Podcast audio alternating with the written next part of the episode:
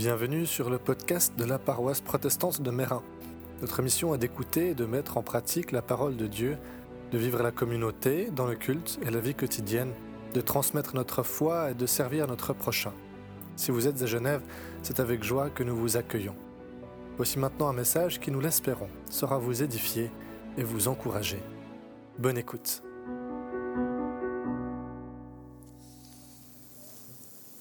Tout est permis, mais tout n'est pas utile. Tout est permis, mais tout n'est pas constructif. Que personne ne cherche son propre intérêt, mais celui de l'autre.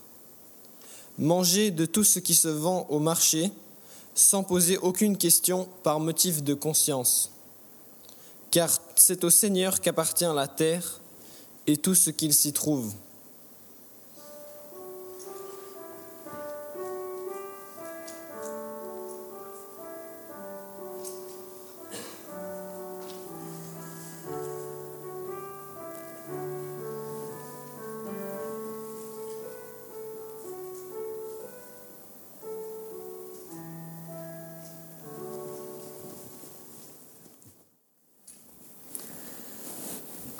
L'autre jour, j'étais dans un café et euh, je commande un jus de pomme.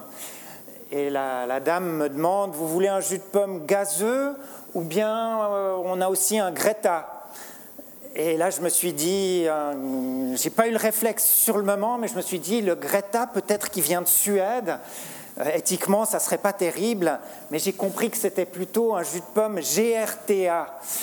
Et GRTA, c'est le label local Genève Région Terre Avenir.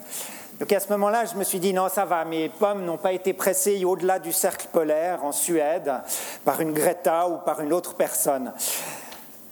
J'avais donc été libre de mon choix. Et Paul parle aussi de liberté dans ses versets. La liberté chrétienne, ce n'est pas croire que quand on est libre, on peut faire tout ce qu'on veut, quand on veut, comme on veut. Pour Paul, la liberté chrétienne est d'abord une lutte contre les forces qui veulent nous asservir par opposition à la liberté. Et c'est vrai que j'ai quand même l'impression que le conformisme social est souvent un terrible asservissement. Car ce qui nous attire dans quelque chose peut aussi avoir des, des conséquences néfastes. Vous connaissez peut-être, on parle des fois des épicuriens, ces personnes qui prennent du plaisir à manger, à boire, j'en fais partie des fois, j'avoue. Eh bien, Épicure, ce philosophe deux siècles avant Jésus, affirmait déjà Nul plaisir n'est en soi mal, mais les causes productrices de certains plaisirs apportent de surcroît des perturbations bien plus nombreuses que les plaisirs. Alors, je ne pense pas qu'Épicure connaissait le cholestérol, mais je pense qu'il se rendait déjà compte que de manger une fondue avec des meringues crème double au dessert toutes les semaines, c'était pas très bon. Surtout si entre deux, il y a encore une glace avec du caramel beurre salé au milieu de la semaine. Bon, il devait peut-être pas connaître non plus la fondue, mais voilà. Mais effectivement, cette tension entre tout est permis et tout n'est pas utile, elle est ici. On la retrouve, par exemple, les fraises oui, bien sûr, ça fait plaisir. Puis c'est vrai qu'elles ont été cueillies, puis que si on ne les mange pas, elles vont pourrir. Est-ce que c'est utile quand même de les manger à cette saison? Quel équilibre trouver? Quel discernement? Alors le chrétien, il est à la fois totalement libre, mais il est aussi lié au respect du prochain, notamment du plus petit, quand on écoute les commentaires de Jésus. Et je lisais quelqu'un qui disait qu'on devrait avoir deux pierres, une dans chacune de nos poches, une sur laquelle il est marqué tout est utile, tout est permis, pardon, et sur l'autre tout n'est pas constructif. Un critère pour exercer ma liberté m'est aussi proposé dans le texte de Paul. Est-ce que ce que je fais, je le fais dans mon propre intérêt ou dans l'intérêt de l'autre? Y a aussi la question du jus de pomme. J'étais content de boire un jus de pomme GRTA, mais est-ce que je l'ai choisi parce qu'il était GRTA ou parce que l'autre était gazeux, puis que jus de pomme gazeux, c'est pas tellement mon truc? Je peux aussi m'interpeller sur mes bons choix qui sont des fois influencés par d'autres bonnes raisons. Oui, la priorité donnée à l'autre est juste lorsqu'elle est le fruit de ma liberté intérieure, une tension entre ce tout est permis et tout n'est pas constructif. Et la priorité donnée à l'autre peut être soit le fruit de la plus grande des soit aussi d'un asservissement. Alors la question de la nourriture qui est traitée ici par Paul, elle l'est dans un autre contexte, il est important de le préciser. Pour la communauté de Corinthe, la question était de savoir s'ils avaient le droit de manger les fruits, les légumes et la viande surtout qui étaient proposés sur les marchés, sachant qu'elle avait peut-être été consacrée à des idoles avant. Et hum, Paul reprend la nuance que Jésus lui-même avait apportée. Ce n'est pas ce qui vient de l'extérieur qui me rend impur, mais c'est ce que je fais moi, ma liberté intérieure, mon être profond. La nuance entre pur et impur n'est pas entre des personnes qui seraient pures, d'autres impures, entre de la nourriture pure et de la nourriture impure, mais en moi, qu'est-ce que je fais de bon qui pourrait être pur, et en moi, qu'est-ce qui n'est pas bon et qui, qui serait impur? Alors voilà cette réflexion qui nous est proposée par rapport à ce que l'on veut faire.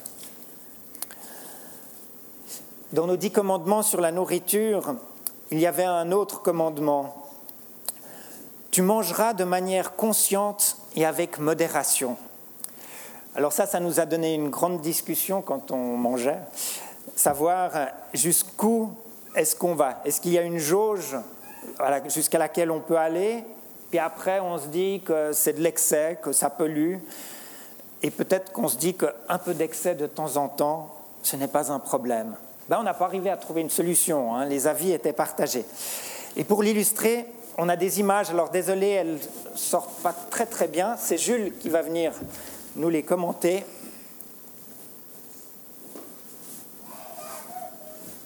Alors comme première image, nous sommes au Tchad avec euh, une famille de cinq personnes.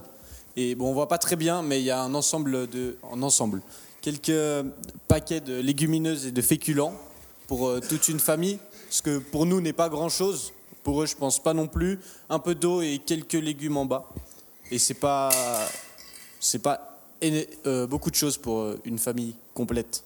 Et c'est pour, ah, pour une semaine aussi. Voilà, cette nourriture pour une semaine. Je te montre la suivante. Oui. Et là, on est euh, en Allemagne. On voit un peu d'excès, notamment avec l'alcool et presque que des produits finis une surconsommation. Pour euh, une famille de 4 personnes, on voit beaucoup plus de nourriture. Là, la petite jauge de modération dont nous a parlé Nicolas euh, est enflammée. Et euh, on peut voir aussi très peu, bah, pas des produits très sains, contrairement à avant, où il y avait plus des produits bruts. Donc la famille est cultivée, là, c'est que de l'industrialisation. Et voilà, eux, ils se permettent le, petit excès.